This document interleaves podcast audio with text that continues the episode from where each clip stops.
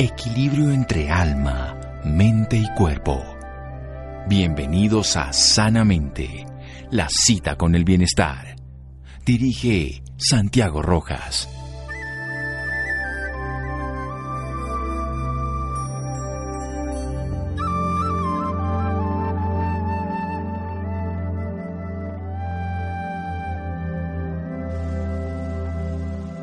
Declara el pasado, diagnostica el presente, pronostica el futuro, practica estos actos. Hipócrates. Buenas noches, estamos en Sanamente de Caracol Radio, su programa de salud, lo que era cotidianidad, ciencia, lo que era precisamente que el alimento fuera nuestra medicina, lo que el padre de la medicina, como la fuerza natural cada uno de nosotros tenemos, era algo cotidiano hace muchos años. Infortunadamente, a principios del siglo pasado, se desarrolla una tendencia a formular medicamentos, sustancias ajenas al cuerpo, y luego de eso no solamente es una práctica terapéutica, sino se llevan a los alimentos, se llenan de sustancias que no son de por sí mismos naturales, que son podemos decirlo comestibles, pero que tienen efectos tóxicos y empezamos a generar una gran cantidad de enfermedades del mundo moderno. Y nos dedicamos a ver enfermos y a tratar enfermedades, pero no a usar los mecanismos propios que tenemos nosotros, no reconocer la bioquímica y la fisiología de manera adecuada a la salud, lo que por supuesto la ciencia ha avanzado mucho, pero nos dedicamos a tratar enfermedades. Pero hay unos grupos de médicos que se han, digamos, puesto en orden nuevamente a lo que es el cuerpo, a ir a lo funcional, a lo fisiológico, a la bioquímica, que es esa química de la vida, y han podido modular con cosas naturales, con respuestas obviamente adecuadas a las necesidades particulares. De eso vamos a hablar, de la medicina ortomolecular. Y hay un congreso internacional que se va a hacer en Cartagena, bueno, que se va a hacer virtual para el que quiera asistir, y que un amigo Hugo Galindo es el médico que siendo epidemiólogo en la Universidad del Rosario con especialidad en medicina automolecular, el tema de hoy, quien además ha trabajado con vitaminas C hace muchos años de la mano del doctor Ian Deadman, que es un gran investigador allá por el otro lado del planeta en Australia, nos ha contado aquí varias veces de la importancia de este meganutriente, de esta, digámoslo, desde una perspectiva esencial, una sustancia fundamental para todo el proceso del metabolismo del cuerpo. Mi querido amigo Hugo, doctor Galindo, ¿cómo estamos? Mi querido doctor Santiago, bien, contento, tranquilo, sobreviviendo día tras día eh, a esta pandemia que nos ha dejado tantas enseñanzas y de paso leyendo Bienvenida Muerte. Sí, Bienvenida a Muerte, que es precisamente el, el libro que escribí, que, que, es ver la vida y la muerte como algo natural y aprender. no es un llamado a la muerte, es un llamado a la vida desde comprender lo que es la muerte.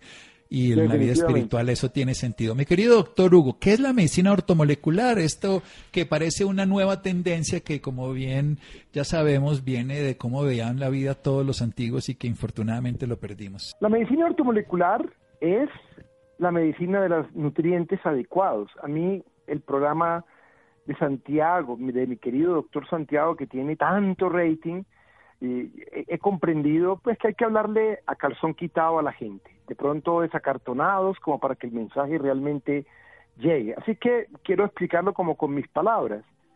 Si uno ve la homeopatía, por ejemplo, uno se da cuenta que son pequeñas diluciones, pequeñas cantidades de una sustancia que tienen un efecto por ejemplo, el veneno de la, del colmillo de las serpientes es un veneno, pero se diluye, se diluye y en dosis pequeñiticas, digamos, tiene un efecto. Eso es la homeopatía. La medicina ortomolecular es lo contrario, ¿cierto? Mientras más concentrada esté una sustancia o una molécula, eh, mejor es su efecto, ¿cierto? Digamos que la palabra orto, orto significa derecho, eh, enderezar algo que está torcido. Por ejemplo, ortopedia Originalmente ese nombre era para los niños que nacían con los pies torcidos. El ortopedista es el médico que teóricamente corrige los pies torcidos y muchas otras cosas más hacen hoy en día. El odontólogo, ortodoncia, cuando nacen los dientes torcidos, enderezan los dientes. Ortomolecular, si tenemos torcidas, por decirlo de alguna manera, nuestras moléculas, la medicina ortomolecular trata de corregirlas. Muy bien, doctor Galindo. Vamos a hacer un pequeño corte y desarrollamos todas estas ideas aquí en Sanamente de Caracol Radio. Síganos escuchando por salud. Ya regresamos a Sanamente. Bienestar en Caracol Radio. Seguimos en Sanamente.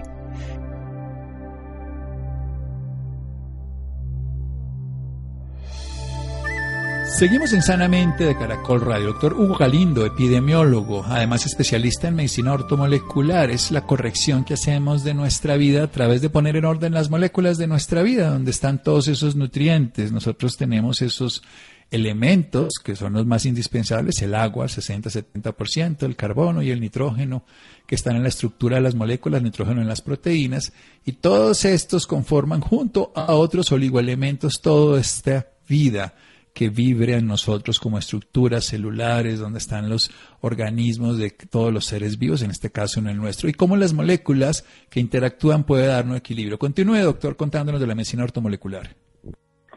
Bueno, eh, es importante saber que yo diría que el 70% de la salud de un ser humano eh, es responsabilidad de su tipo de alimentación, así de alto. E, e inclusive he visto algunos médicos funcionales, médicos en la medicina funcional, la cual uno de sus tres brazos es la medicina ortomolecular, es decir, la parte de nutrición o de nutrientes, eh, que han argumentado que es un poco más alto, ¿cierto? Entonces, yo sí creería que, como decía el doctor Santiago al principio del programa, esa frase tan, tan taquillera de Hipócrates, que la medicina sea tu alimento, pues es una absoluta realidad si pudiera la gente comprender el valor nutricional, el valor medicinal de los nutrientes, eh, pues viviríamos un poco más saludables. Así que yo simplemente quiero es promover la dieta del arco iris, quiero promover los diferentes tipos de alimentación que hay, pero por encima de todo lo que aprendí en Australia, convertir los nutrientes en nuestros mejores medicamentos. Los farmanutrientes o nutracéuticos, como se conoce en la ciencia, como un nutriente se convierte en un medicamento. ¿Cuál es la ventaja? Que el organismo no lucha contra él, no tiene lo que se llama efectos secundarios, es mucho mejor tolerado las dosis que no son exactas, quiero decir, el organismo sabe adaptarse porque sabe convivir con ellos, no es lo mismo una dosis muy alta de un antibiótico puede pues acabar con la misma flora sana y al mismo tiempo puede generar toxicidad, daños a veces irreversibles, como puede ser una plasia de médula. Mientras que los nutrientes en sí mismos, el organismo utiliza una cantidad y otra puede llegar a desecharla. Pero por ejemplo se dice eso, ¿por qué usar dosis tan altas de vitamina C, como se pueden usar 25, 30, 70 gramos, cuando las pastillitas son de además absorción seis veces menos vía oral cuando se toman, son, tan pequeñitas, ¿por qué se pueden usar dosis tan altas y supuestamente uno la orina inmediatamente? En el caso puntual de la vitamina C, se ha conocido como la reina de la naturaleza.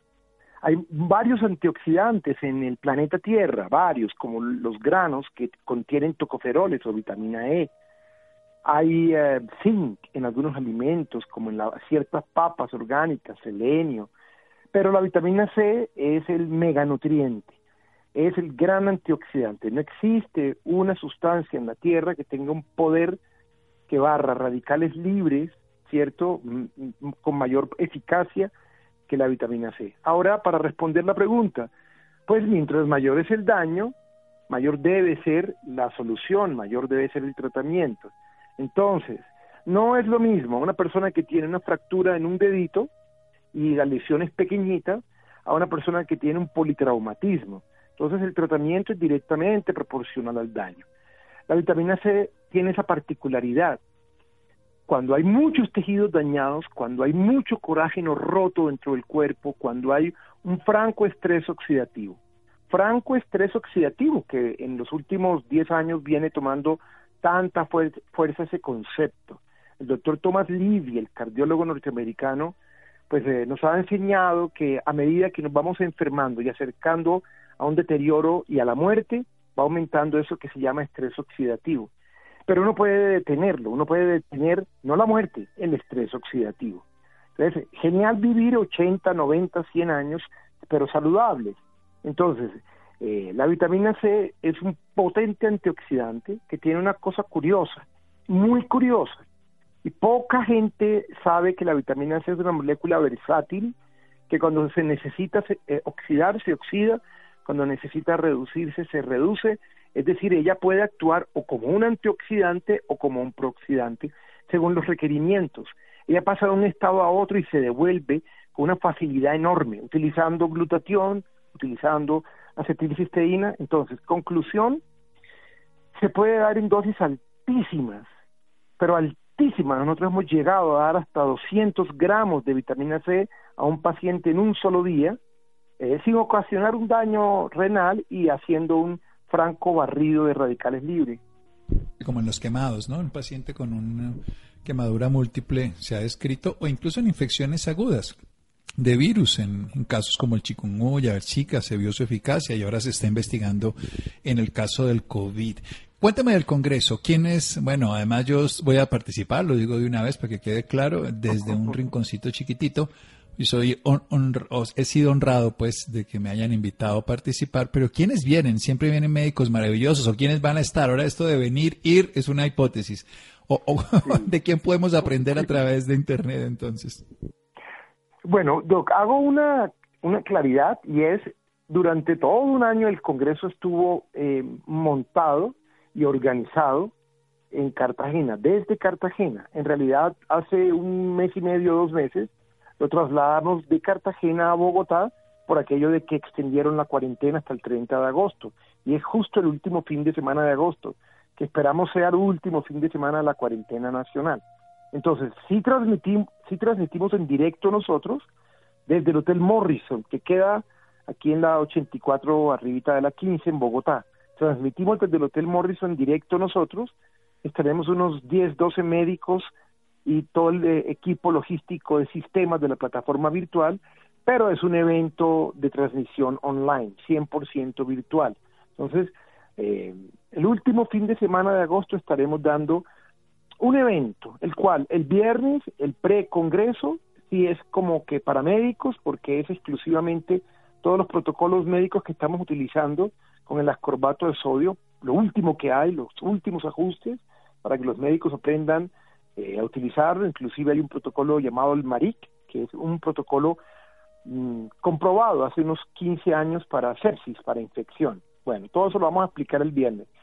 Pero quiero comentar, mi querido Doc, y agradezco la oportunidad del espacio, para eh, compartir que el Congreso propiamente de sábado y domingo tiene tantos temas taquilleros, tantos temas de nutrición, ¿cierto? Que está abierto no solamente a los médicos y odontólogos y enfermeras, sino a cualquier persona interesada en el tema de la medicina de nutrientes.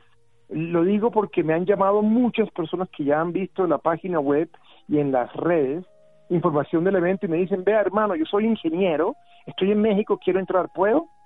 Y entonces no hay ninguna razón para no permitir que todas las personas ingresen a este congreso. Sí es un congreso médico, pero todos los temas son de nutrición. Entonces el valor del ajo como medicamento, el por qué la cebolla, qué tiene el caleo, la col rizada, cuándo el aguacate sí, cuándo el aguacate no. Tenemos ponencias espectaculares. La de aceite de palma colombiano, eso va a romper mil paradigmas también, porque siempre se habla de su majestad el aceite de oliva y la gente no sabe lo que tenemos en Colombia. La salmarina sí, la salmarina no, porque la stevia, etcétera. Entonces es un congreso que yo creo que es como para todo público, aunque pues obviamente es un congreso de medicina. Es un congreso de medicina que incluye la naturaleza y la naturaleza está para todos nosotros y eso es esencial. Vamos a hacer un pequeño corte y seguimos en un momento aquí con el doctor Hugo Galindo en Sanamente de Caracol Radio. Síganos escuchando por salud. Ya regresamos a Sanamente. Bienestar en Caracol Radio. Seguimos en Sanamente.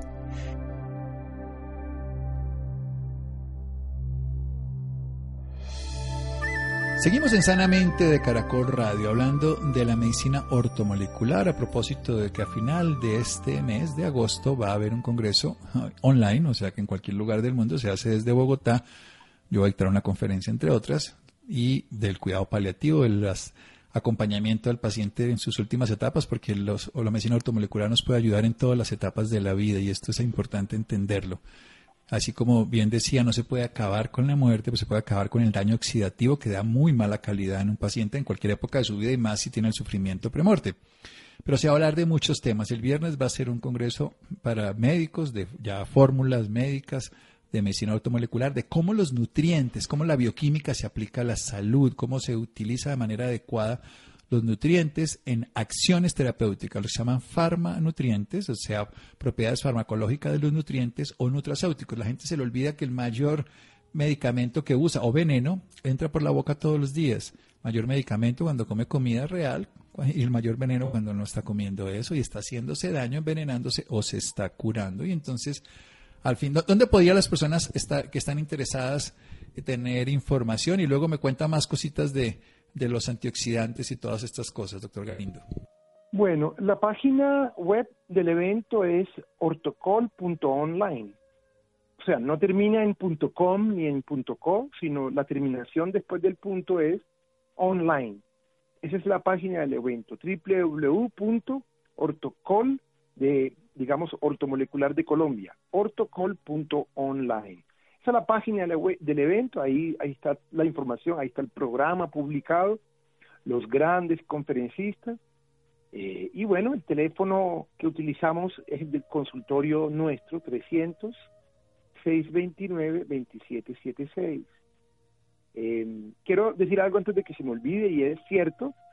Eh, eh, mi querido doctor Santiago está invitado hace mucho tiempo desde que se consiguió la idea del Congreso para algo tan triste que es algunos médicos, colegas, cuando ya no tienen nada más que darle a un paciente, lo desmotivan y digamos que el paciente va a su casa eh, desanimado, con un piano detrás en la espalda, cargándolo, sintiendo que se va a morir y eso lo acaba más. Qué lindo cuando existen médicos que tienen la capacidad también de darle un poquito más de esperanza a un paciente real, con antioxidantes, con nutrientes, ese cuidado paliativo. Hoy, hoy, coincidencialmente, a las nueve de la mañana, una paciente me llamó en un nivel de tristeza y de depresión porque su oncólogo le había dicho ya no hay nada más que hacer. A mí me parece increíble que todavía en siglo XXI estemos diciendo a un paciente no tengo nada más que darle, cuando el paciente en cuidado paliativo hay mucho que darle.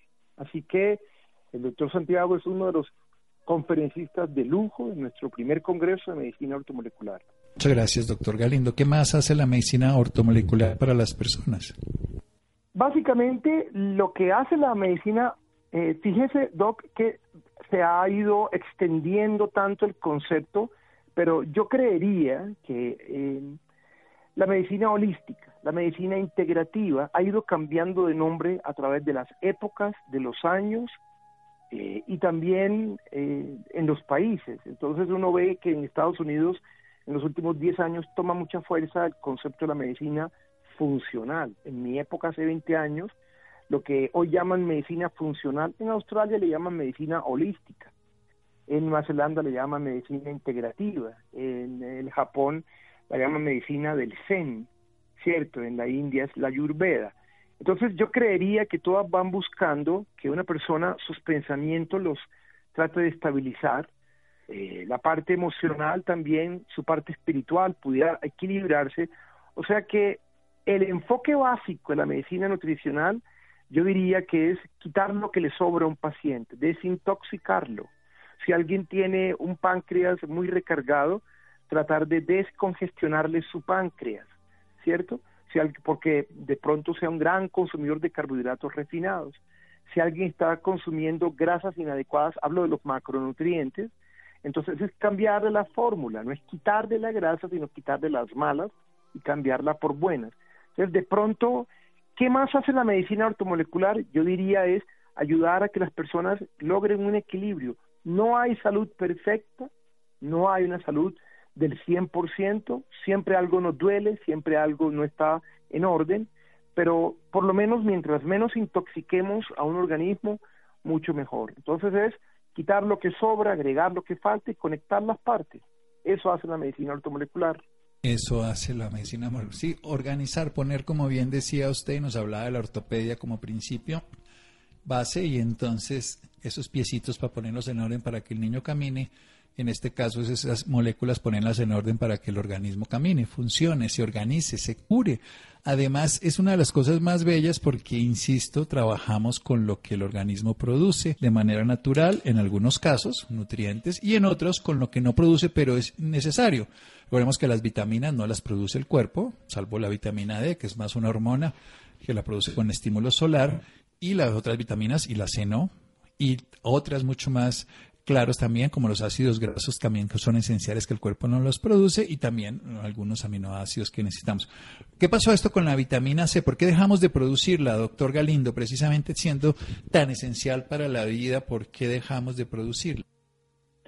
Sí, hay, una teoría del doctor Irwin Stone que escribió hace 30 años uno de esos libros que son inolvidables.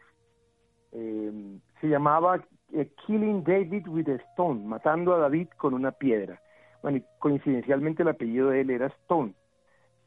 Em, él se refería realmente el rey David a Goliat, ese gigante, y básicamente lo que él nos aportó hace 30 años en su libro fue una teoría y en la cual se afirma que nuestros primeros ancestros, el Homo sapiens, desarrollaba en su cuerpo la capacidad a partir de la glucosa de producir vitamina C. Eh, y a través de los años eh, empezó el ser humano a perder la capacidad, hubo una alteración en sus genes y perdimos la enzima, se llama L-glulolactona oxidasa, la cual es la que permite que del azúcar o de la glucosa se produzca vitamina C. Es curioso, todos los animales la producen en su cuerpo, todos los animales, un perro produce vitamina C en su cuerpo, en su hígado, un gato, los, pájaros, solamente los micos y algunas especies de murciélagos eh, y nosotros, los seres humanos, perdimos esa capacidad hace millones de años. Entonces, el ser humano no produce en su cuerpo vitamina C. Una cabra en su cuerpo, cuando la necesita, la produce. Por eso uno no ve que a una cabra le dé cáncer, por ejemplo. A veces cuando hemos cambiado la alimentación de nuestras mascotas, de nuestros perros, terminan adquiriendo enfermedades que eran propias de los humanos como el cáncer. Pero este tipo de enfermedades desarrolladas en los últimos 100 años son el producto de algunos cambios. Uno de ellos es ese, es la pérdida de la capacidad de nosotros de producir en nuestros cuerpos vitamina C. La conclusión es, es un elemento esencial para la vida. Si yo durante un par de meses no consumo una dieta rica en vitamina C, me voy a morir de una enfermedad llamada escorbuto que es mortal. Entonces la necesitamos. Sí o sí necesitamos consumir todos los días de nuestra vida cantidades de vitamina C. Y tiene una cosa que es delicada también, y es em, no se queda atrapada dentro del cuerpo como pasa con otros elementos, ¿cierto? Eh, uno puede tener reservas de omega en su cuerpo, uno puede tener reservas de vitamina D, etcétera. Pero la vitamina C no. Ella entra y sale rapidísimo. Ella es hidrosoluble, entonces por orina se pierde cuando la hemos consumido. Por lo tanto, somos unos esclavos desde que nacemos hasta que morimos de elementos esenciales como lo es la vitamina C. La necesitamos precisamente, pero fíjese que cuando uno lee sobre vitamina C, habla de escorbuto, y el escorbuto, pues la carencia, es una enfermedad que se caracteriza por hemorragias, hace además eh, eco en muchas de las enfermedades ahora que vemos de pacientes que tienen alteraciones de la coagulación. Pero ¿hay escorbuto subclínico? ¿Necesitamos más de lo que nos dicen las recomendaciones mínimas? Exacto, esa es una, la pregunta del millón. Y sobre todo que eh, mucha gente no lo sabe. Cuando nosotros llegamos a Colombia, después de estar tres años en Australia, con esta idea de aplicar vitamina C líquida en la vena a los pacientes, eh, en realidad queríamos hacer un estudio colombiano para poder demostrar la justificación ante el INVIMA de la vitamina C líquida intravenosa. Entonces, INVIMA no aprueba un producto y menos si es inyectable en la vena, sino hay estudios internacionales y ojalá también locales de seguridad y eficacia. Entonces, la tarea nuestra, junto con el grupo de epidemiólogos del Rosario, con colegas míos, era ¿Cómo hacemos un estudio para demostrar que la vitamina C se necesita y está deficiente? Eso era lo primero, porque es una enfermedad, el escorbuto es una enfermedad carencial y no es muy común. En Colombia uno no ve en las grandes ciudades, ni siquiera en las intermedias, uno no ve escorbuto. Entonces, teóricamente, Esa enfermedad no existe, teóricamente, ¿cierto? Eh, entonces lo que en Australia nosotros, curiosamente un país rico, sí veíamos escorbuto entre los aborígenes. Pero volviendo al tema de, de Colombia, entonces nosotros decidimos buscar una patología en la cual fuera clara la carencia de vitamina C, así fuera subclínica. Y nuestro primer eh, punto de partida para nuestra investigación fue el Hospital Simón Bolívar, en donde están los pacientes quemados y arrancamos con la primera propuesta de investigación. El problema con eh, este tipo de pacientes es que están tan adoloridos y era tan complejo llegar a canalizarlos todos los días y el riesgo de, de sobreinfección que no fue fácil lograr el tamaño de muestra que queríamos de 100 pacientes. Entonces duramos un año intentándolo con ayuda de médicos del Simón Bolívar, pero definitivamente el neumólogo encargado nos dio una idea y nos dijo, miren, no va a ser fácil completar el estudio con quemados, se van a demorar mucho tiempo les hago una propuesta, inténtenlo con fumadores. Maravilloso ese, ese, esa idea del doctor Fernández, del neumólogo, él nos decía, fumador siempre tiene niveles bajos de vitamina C. Lo investigamos y todo paciente que fuma, toda persona que fuma cigarrillos, tiene niveles bajos de vitamina C subclínicos. Eso es lo que se llama un escorbuto subclínico. Tengo una preenfermedad, tengo una situación que es como un síndrome tengo un pequeño escorbuto que no se ha desarrollado del todo, es como una prediabetes. ¿Cierto? No a todo el mundo que se le sube el azúcar le vamos a dar de inmediato metformina. No, venga, intentemos con dieta primero. No todo paciente que se le suban las cifras de la presión arterial es hipertenso. No, primero le manejamos su, cierto, su sodio, etcétera. Entonces esto es lo mismo. Es, es una, una enfermedad subclínica, subclínica que no se manifiesta aparentemente, pero el paciente la está arrastrando. Está arrastrando un escorbuto subclínico por el cigarrillo y, tiene bajos niveles de vitamina C. Entonces lo que nosotros identificamos fue que les, les medimos el nivel de vitamina C plasmático a los pacientes fumadores. Eh, y al encontrarlos todos con este escorbuto no manifestado clínicamente, fue maravilloso porque pudimos tener un parámetro de medición con la vitamina C. Bien, entonces como quien dice, realmente el escorbuto subclínico existe en los pacientes que tienen un alto nivel, volvamos a la primero que se dijo, de radicales libres o de estrés oxidativo, entonces necesitan más y lo que consumen es insuficiente y entonces hacen las afectaciones de la carencia de vitamina C en esta molécula maravillosa que puede reducir o puede oxidar, ¿de acuerdo? Puede ser prooxidante, que lo necesitamos, por ejemplo, en carencia de oxígeno, pero puede también reducir para quitar los radicales libres de una manera. Y de una manera simple, hablemos de EFETA. Bueno, eh, voy, a, voy, a, voy a hablar de EFETA, gracias. Eh, pero antes de mencionarlo, también quiero decir algo muy rápido para que no se nos olvide, y es, es cierto, si hay un paciente quemado, si hay individuos fumadores, si hay personas diabéticas, que es parte del síndrome metabólico, ¿cierto? O individuos que tienen cáncer, eh, y ya hablaremos de EFETA, em, que tienen eh, estrés oxidativo, todo es válido, todos son individuos que tienen bajos niveles de vitamina C. La indicación de, este, de esta milagrosa molécula definitivamente es para el paciente eh, que está con bajos niveles de vitamina C. Ahora, pero nos falta algo importante, nos hace falta algo importantísimo y es el COVID. Es decir, eh, los pacientes que tienen coronavirus hacen parte del grupo de pacientes que se pueden beneficiar de dosis altas de vitamina C porque aquí estamos hablando de sepsis. Y hay un principio y es que mientras más grande es un microorganismo, menos le funciona la vitamina C. Pero mientras más pequeño lo es, más eficaz es. La vitamina C tiene un efecto antiviral. A mí, ¿cómo me gustaría que el mundo entero lo supiera? Nosotros no estamos diciendo que vamos a reemplazar la vacuna del coronavirus con vitamina C, no, pero sí consideramos que este coadyuvante debería ser protocolo obligatorio en todo ser humano en cualquier parte del mundo que le dio una infección viral. Nosotros lo venimos utilizando hace 20 años en pacientes con SIDA, con hepatitis, con herpes y con cualquier tipo de enfermedad viral, virosis. Curiosamente, en una enfermedad bacteriana ya la eficacia de la vitamina C baja. Y si es más grande el bicho, el microorganismo, como en un hongo, la eficacia de la vitamina C baja aún más. Yo a un paciente con una onicomicosis, con hongos en las uñas, no le doy vitamina C. Y si tiene una tenia o parásitos o gusanos, tampoco. Pero en algo tan pequeño como los virus, funciona muy bien. Eso viene desde la época del doctor Robert Klender en Estados Unidos, que descubrió cómo podía combatir la polio con dosis altas de vitamina C.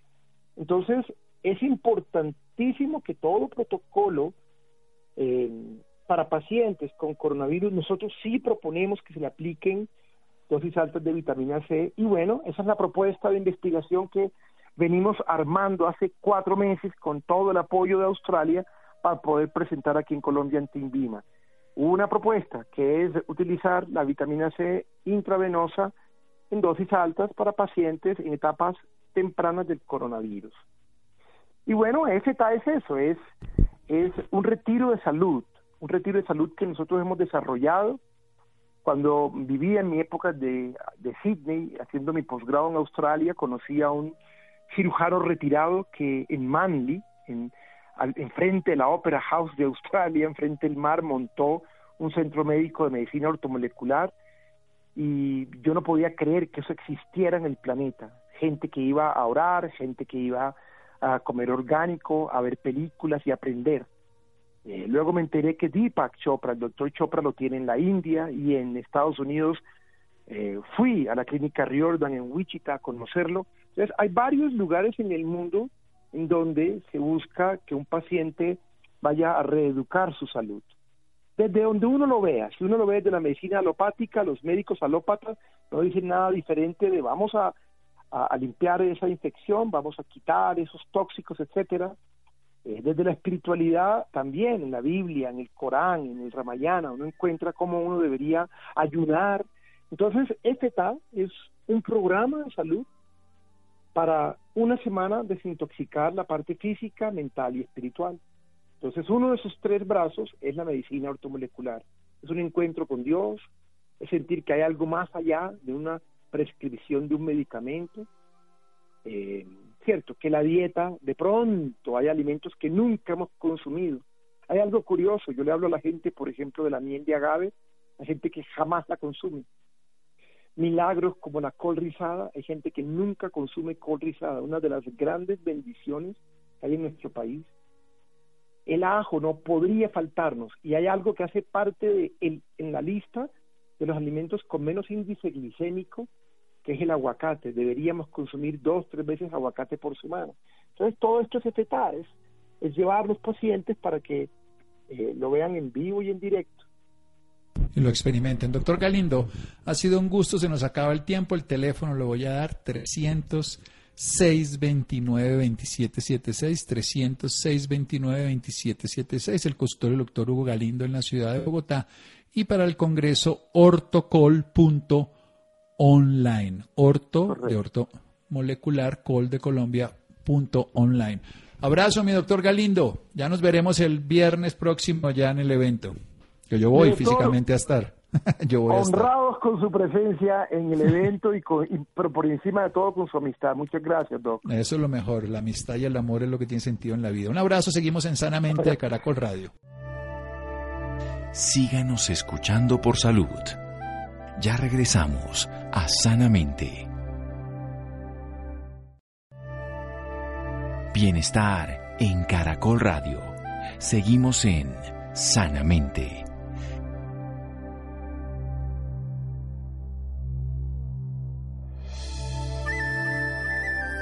Seguimos en Sanamente de Caracol Radio. Los interesados en el evento ortocol.online, www.ortocol.online y un teléfono celular en la ciudad de Bogotá, el consultorio del doctor Hugo Galindo, nuestro invitado anterior, 300-629-2776, 300-629-2776.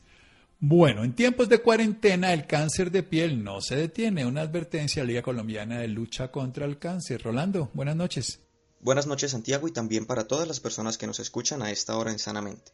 La Liga Colombiana contra el Cáncer advierte que en el confinamiento causado por el COVID-19 los riesgos de cáncer de piel siguen latentes. Por eso invita a los colombianos a no bajar la guardia y a prevenir esta problemática de salud pública mundial, que anualmente registra más de 1.300.000 casos nuevos. Y con el fin de concientizar sobre los factores de riesgo, las medidas preventivas y las acciones de detección temprana, la entidad realizará una campaña educativa que incluye un conversatorio abierto al público. Para hablarnos más del tema nos acompaña la doctora Soledad Aluma, médica dermatóloga y aliada de la Liga Colombiana contra el Cáncer. Doctora Soledad, buenas noches y bienvenida Sanamente. Buenas noches, Rolando, ¿cómo estás? Bien, bien, doctora, muchas gracias. Doctora, comencemos hablando sobre las razones por las cuales concientizar a la gente sobre el cáncer de piel en este tiempo de confinamiento. Rolando, pues básicamente como mencionaste en la introducción, cuando hablamos de cáncer de piel hablamos de una enfermedad que es supremamente frecuente y que está relacionada principalmente con la exposición al sol. Y obviamente al estar confinados, muchas de las personas suponen que la radiación solar se disminuye y eso en parte es cierto, pero lo que debemos aclarar es que no todos los rayos del sol em, se van a bloquear o no van a llegar a la piel así estemos dentro de la casa, como es la radiación de tipo UVA. Esta radiación, independiente de la hora, del clima y de si estamos o no dentro, puede atravesar las ventanas y puede penetrar la piel y está relacionada no solo con el envejecimiento cutáneo, sino de forma indirecta con aparición de cáncer de piel. Y es por eso que eh, cabe tener cuidado y utilizar eh, medidas como la protección, como los protectores solares y también tener en cuenta los cambios que se puedan presentar para consultar a tiempo. Doctora, ¿cuáles son los cuidados que debemos tener con nuestra piel? Entonces, eh, básicamente es continuar con la rutina o el uso habitual del protector solar. El protector solar no lo vamos a usar estos días para evitar quemaduras porque dentro de las casas, pues eh, la radiación de tipo UVB se bloquea por las ventanas y por las sombras, pero sí lo vamos a utilizar de amplio espectro, como te dije, para evitar la radiación de tipo UVA y la luz visible y también la radiación infrarroja. Lo otro que debemos tener en cuenta es como muchas personas realmente han estado confinadas, pues la síntesis de vitamina D, que está relacionada con la exposición al sol, puede disminuirse un poco. Entonces vale la pena aumentar algunos elementos de la dieta, de, ser posible, por ejemplo, atún y sardinas, los pescados, eh, las leches fortificadas, las naranjas, los champiñones, algunos quesos, pueden ayudar al suplemento de vitamina D o si ya es necesario y eso se determina mediante un examen de sangre, pues dar suplementos vitamínicos. Eh, lo otro que debemos tener en cuenta es que eh, podemos sacar las manos, por ejemplo, antes de las 9 de la mañana o después de las 4 de la tarde por un periodo de 5 a 10 minutos sin protector solar y eso va a ser suficiente para tener una buena síntesis de vitamina D. No debemos abusar de los espacios que podamos tener en, en casas o en apartamentos como balcones o azoteas para hacer unas exposiciones al sol intencionales, es decir, tratar de broncearnos o quemarnos, y mucho menos tratar de aprovechar, como muchas de las personas en este confinamiento, pues se les ha quitado el bronceado y ven sus pieles más pálidas, aprovechar para, por ejemplo, ir a cámaras de bronceo porque estas realmente están relacionadas con producción de cáncer de piel a futuro. ¿Cuáles son las recomendaciones para hacer una detección temprana del cáncer de piel? Es muy importante saber que cuando hablamos de cáncer de piel hablamos de varias enfermedades y como hay dos grandes grupos que son el cáncer de piel no melanoma y el melanoma. El melanoma, aunque es el tercero en frecuencia, es fundamental detectarlo a tiempo porque es el que causa el 80% de las muertes por cáncer de piel y debemos sospecharlo cuando veamos lunares nuevos que aparecen en personas mayores de 30 años. Generalmente los lunares después de los 30 no deben salir, más si ese lunar se ve diferente al resto del que la persona pueda tener, eso se conoce como el signo del patito feo. O si vemos lunares que cumplan o que tengan criterios que se llama la regla del ABCD, es decir, que si yo veo un lunar y me imagino una línea que lo atraviesa, una mitad es diferente a la otra, es decir, es asimétrico, o si tiene bordes irregulares, como huevo frito o estrellado, o si tiene más de dos colores. Si tú te fijas, la mayoría de los colores de los lunares son cafés, en claros o oscuros, pero si empiezo a ver negros, rojos, azules, grises, pues debo consultar el diámetro, si es un lunar que mide más de 6 milímetros o lo que corresponde al borrador del lápiz. Eh, y la E, que es de evolución, si yo empiezo a notar cambios en esos lunares en cuanto a tamaño, forma, que pique, descame o sangre. Esas lesiones pudieran sugerir que estoy ante un melanoma y ante esos cambios hay que consultar. O lo otro, que eh, son lesiones que pueden hacerme sospechar del cáncer de piel no melanoma, en donde se incluye el carcinoma vasocelular y el escamo celular, son lesiones que persistan por más de un mes, ya sea tipo barritos o heridas que no cicatricen o costras que se mantengan por más de un mes o descamación por más de un mes en este caso, debo sospechar más si son lesiones que se localizan en zonas de mucha exposición al sol, como son la cara, el cuello y las extremidades, que pocas veces están cubiertas con la ropa. Actualmente, ¿cómo está Colombia con respecto a cifras de personas con cáncer de piel? Em, a diferencia de otros países como Estados Unidos, Australia y algunos de Europa, no tenemos tantos casos, pero se, se dice de hecho la OMS determina que es el cáncer de piel más frecuente y cifras como la, del Instituto Nacional de Cancerología menciona anualmente el incremento en el número de casos, ¿cierto? De hecho, se ha dicho que para el de este año 2020 puede que haya hasta una persona por cada 100.000 habitantes con, con cáncer de piel. Entonces es un cáncer que va en aumento y que a diferencia de estos países que te mencioné previamente, Estados Unidos, algunos de Europa, Australia, la mortalidad sigue en aumento, no se ha estabilizado y por eso es tan importante el, el hecho de educar a la población, educar a los médicos y en este momento que es de cuarentena y que muchas personas tienen dificultad para acceder al servicio de salud, saber que hay la consulta virtual o la teledermatología, que es una opción efectiva donde el paciente puede buscar ayuda, asesoría e incluso muchas veces facilitar lo que es autorizaciones y órdenes para posteriormente poderse hacer un, un tratamiento adecuado. Doctora, en este tiempo de confinamiento, desde la Liga Colombiana contra el Cáncer, ¿cómo ayudan a personas que tengan alguna sospecha de cáncer de piel? pues la liga en estos 60 años que cumple eh, hace un enfoque en el cáncer de piel en este mes y va a hacer varias cosas, va a hacer campañas educativas, mañana se va a realizar un live en donde vamos a hablar de este tema. Lo otro que se va a hacer es que a través de la página de la liga se va a poder la gente contactar y mandar fotos en caso de que tengan dudas para ellos tratar de ayudarles a que puedan consultar con el especialista o al menos tener una asesoría de si esa lesión amerita o no buscar la atención médica. Precisamente, doctora, cuéntenos un poco más sobre el, sobre el conversatorio virtual. ¿Es necesario cuidar la piel del sol en tiempos de cuarentena? Pues es un conversatorio que nos invita a la liga. Va a estar el doctor Leonardo Pulido, que trabaja en el Instituto Nacional de Cancerología, es un dermatólogo oncólogo con mucha experiencia en este tema y voy a estar yo, vamos a estar tratando de responder preguntas no solo en cuanto al tema de cómo prevenir y, tratar de eh, resolver ciertos mitos que puedan presentarse en cuanto a la prevención, sino también cómo podemos hacer una detección temprana o si ya hay el diagnóstico de un cáncer de piel, poder orientar un poquito a las personas en cuanto a la prioridad de consultar o si se puede esperar un poco mientras tenemos una condición de salud pública mucho más favorable. ¿Y cómo podemos acceder al conversatorio?